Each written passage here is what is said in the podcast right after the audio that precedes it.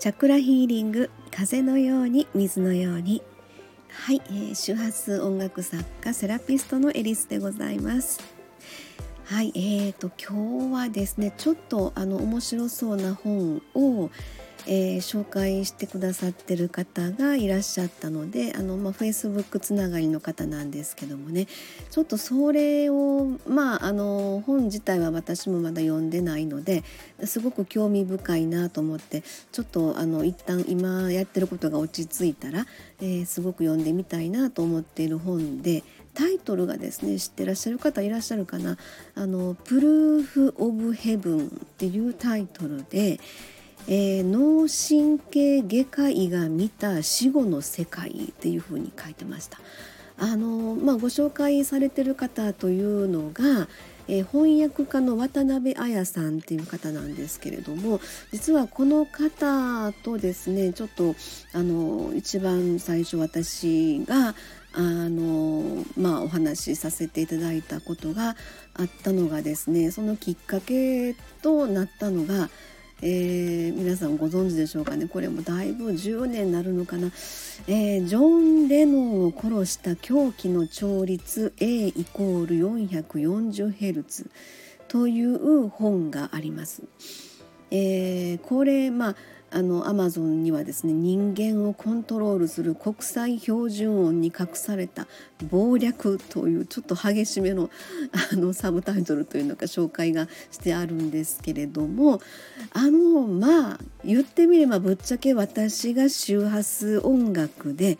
今に至るっていうのはこの本の影響ものすごい大きいです。えー、自分、まあ、この本は私も読ませていただいても本当に何回も何回もあちこちに線引っ張って今ではすごいなんかもうボロボロに半分ボロボロになってるんですけどそういえばちょっと最近またこれを引っ張り出してきてですね改めてあの自分のなんか認識の部分を見直しをしているっていうことをやってたんですけれどもえーとまあそれがこの本の中にチャクラのことも紹介されてやったしで今現在私が周波数音楽としてチャクラに対応している周波数の、まあ、ヘルツ。それも実はこの本から紹介をされてあの実際に臨床を通した内容が紹介されてやったのでえー、えー、っとですね。えその人の名前何やったかな。お医者さんあお医者さんというよりかはあの音楽療法の先駆者って言われてる方ですよね。ちょっとちょっと気持ち悪いからちょっと待ってくださいよ。えー、っとその人の名前がですね。えなんで出てけえへんやろ。もうちょっと気持ち悪いです。うんとですね。うーん出てこい出てこい。あの要は私が今周波数音楽で第1チャクラが 528Hz ってやった。で第2チャクラが 285Hz っていうそれのもう本当に基本の基本。でこの方の音楽療法士の先駆者って言われてるこの方のその要は臨床も通してやったっていうのを聞見てですね。あこれを参考にさせていただこうっていうのが周波数音楽の始まりなんですよ。えー、なんでやろこれちょっと人間焦るとほんまに真っ白になりますね。あちょっと待って。でもこのこの本をペラペラめくってる音も面白いのかな。えー、っとですねこのジョン・レノンを殺した狂気の調律 A イコール440っていうのはレオナルド・ジー・ホロビッツっていう博士が書いたこの本をですね渡辺彩さんが翻訳をされてる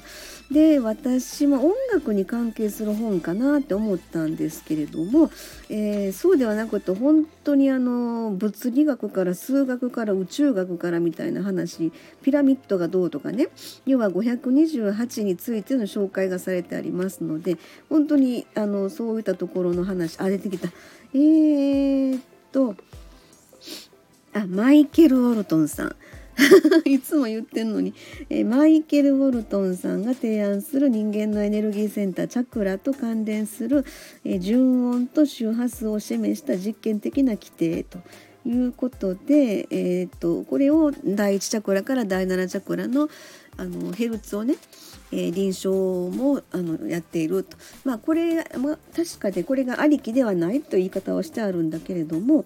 え、まああの、これを、うん、提案という形ですよね。そんな風に書いてやったのでまあ私はこれを今今の自分の周波数音楽がもうもろこれがベースになっているっていうことでこの本からあのチャクラっていう言葉も知りましてでここから私が別途チャクラのことを勉強し始めたそのきっかけになったっていう本なんですね。あちょっと話が話がずれちゃいましたね。えー、それを翻訳されてる、えー、渡辺彩さんっていう方が実はあのさっき見つけたフェイスブックで紹介をされてる本でその彼女が紹介されてるっていうのはもうすごく私からすれば興味深いんですよ。でそれがあの「プルーフ・オブ・ヘブン」っていう本を紹介されていてちょっとアメブロの方で中身を一部抜粋されてあったんですけどそれを読んでも、まあ、これめっちゃ面白いみたいな感じで読んでみたいなと思ったんですけど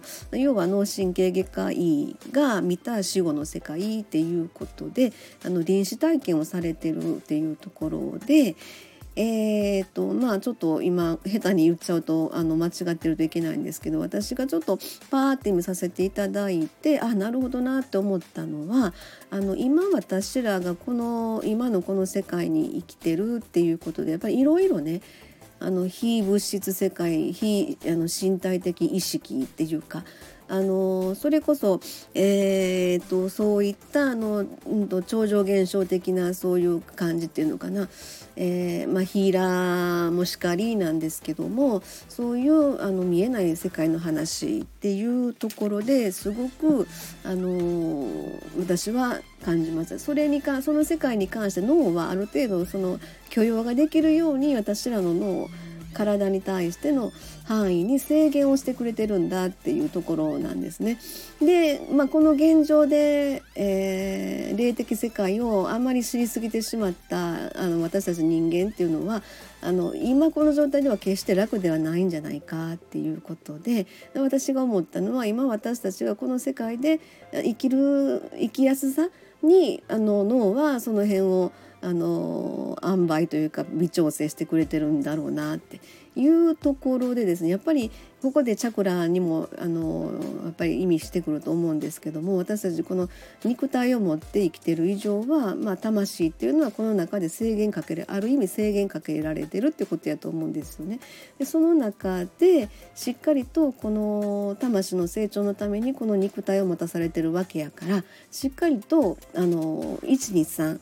えー、人間か人間性の部分のエネルギーっていうのをしっかりこう回す必要があるんではないかなって。であのまあまあチャクラでいう67567あの宇宙とつながってるっていうような、えー、そこだけでいくとやっぱりとんあのちょっと危険だなっていうふうにも感じていますのでしっかりとチャクラの1から7を循環させることが大事あってそれをある意味脳があの調整してくれてるんじゃないかっていうふうなそんなふうにちょっとこうパッと見ただけなんですけど 私は解釈しましてあちょっと面白そうやなと思ってちょっと今やってることが あるのでそれが一段落したら読んでみたいなっていうふうに思っております。はい、すいません、ベラベラと 喋りました。はい、えー、今日はこんなとこで終わりにしたいと思います、えー、次回の収録まで失礼いたします。ありがとうございました。